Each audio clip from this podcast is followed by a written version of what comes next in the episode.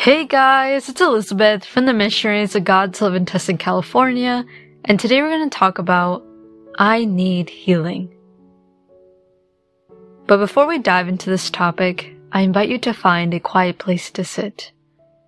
Strain your back, relax your shoulders, and take a deep breath in. Invite the Holy Spirit to come to you. Come, Holy Spirit, and fill me with your Spirit, even if I do not deserve you. I need you. Please guide me in my life, and I give you my doubts, my problems, my anxieties, and my worries.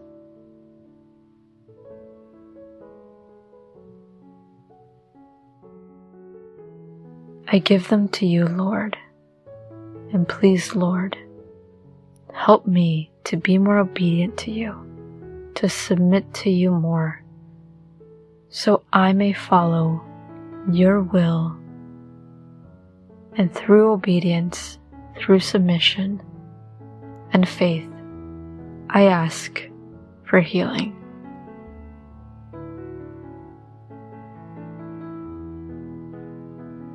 Let's look at Mark 1 verses 29 through 34. It reads, As soon as they left the synagogue, they entered the house of Simon and Andrew with James and John.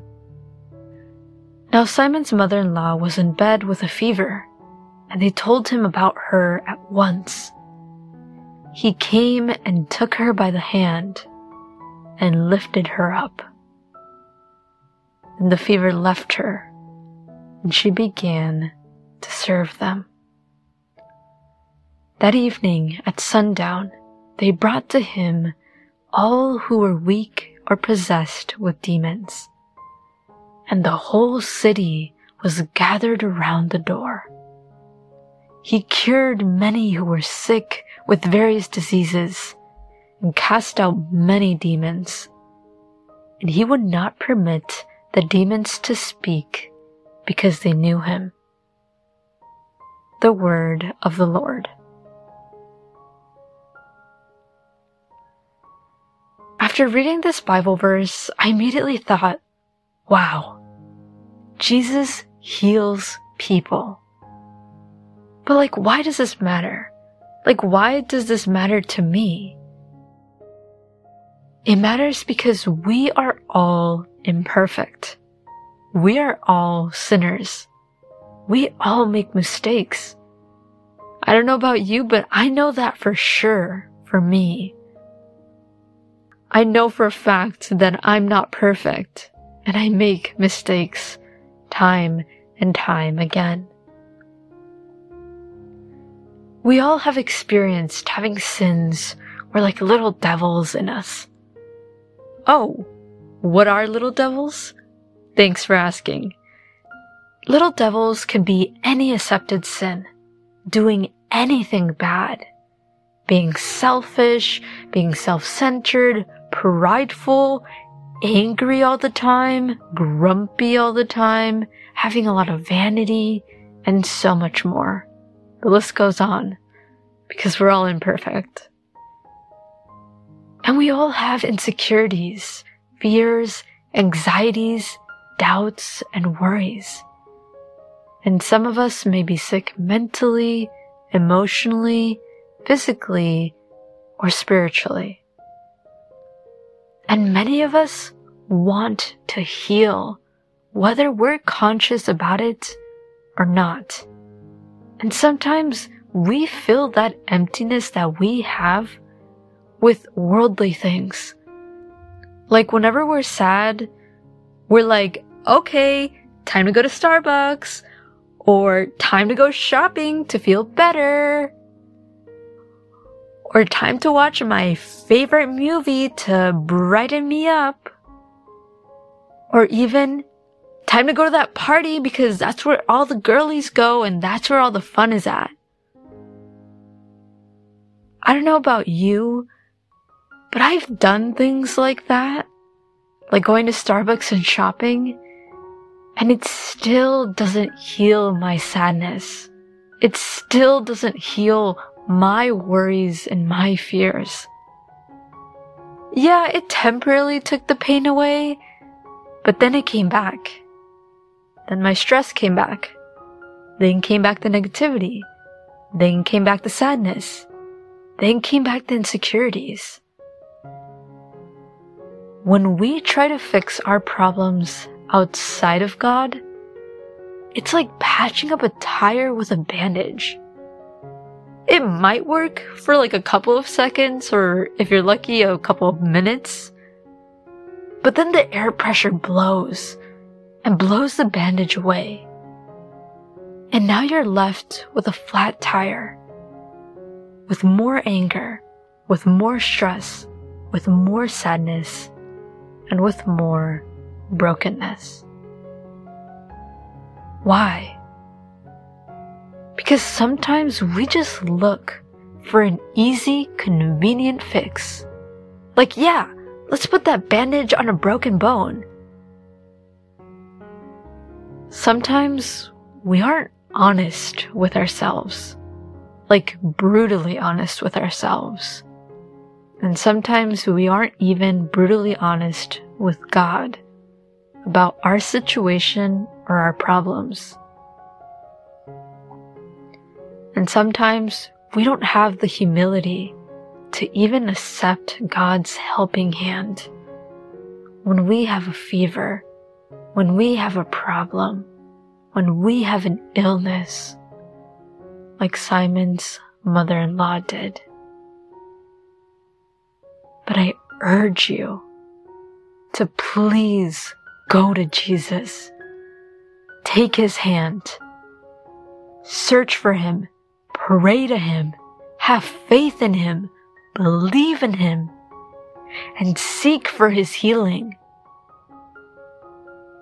And to do it more effectively, I'm going to give you three steps on how to receive Christ and to be healed by Him.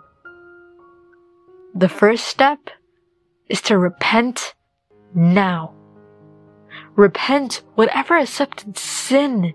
Repent any accepted pride, any accepted negativity, any accepted egotism, any accepted sin.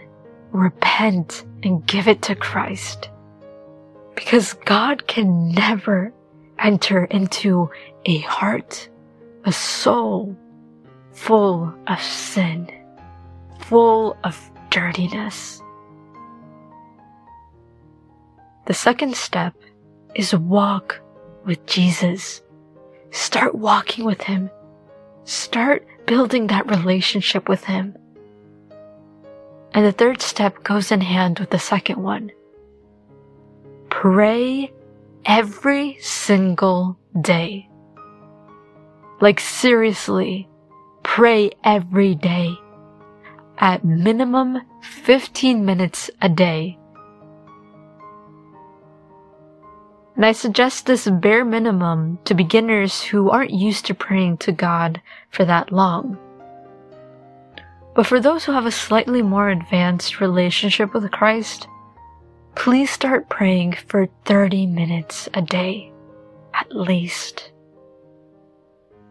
Because honestly, if we just do a 15 minute prayer, it's like eating like a super fast breakfast, like just pouring milk and the cereal in the bowl and like take it to go. Like, let's go. When instead, you would love to have some eggs, some beans, a little bit of salsa, maybe cheese if you like. And that's how we compare prayer when it's 30 minutes or more. A much more full, complete, breakfast meal with Christ. Because we need that spiritual food every day.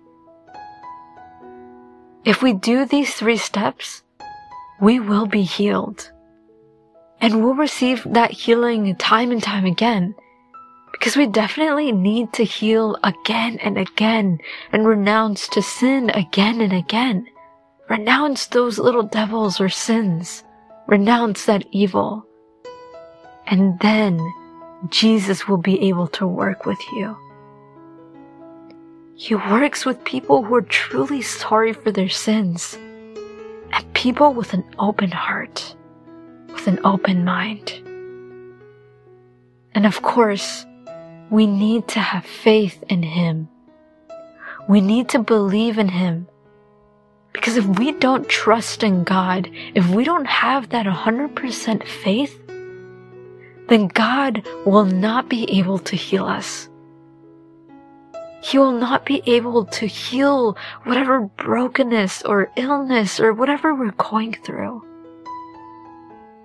Because the people that we read in Mark, they were healed because they had faith in God, in Jesus. So let us believe in Christ. Once again, the three steps were repent now, walk with Jesus, and pray every single day.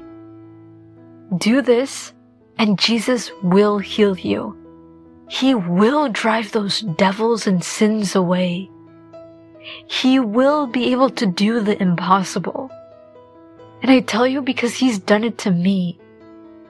And if you don't believe me, then ask people in your church have they been healed by Christ? Or simply look at the saints and other Christians who have been saved and share their testimonies that God has saved them and healed them throughout human history. When we trust in God, when we do those three steps, we're going to see and get to know the marvelous healer that Jesus is. I invite you to continue meditating on this topic and tell God, Speak to me, O Lord, for your servant is listening.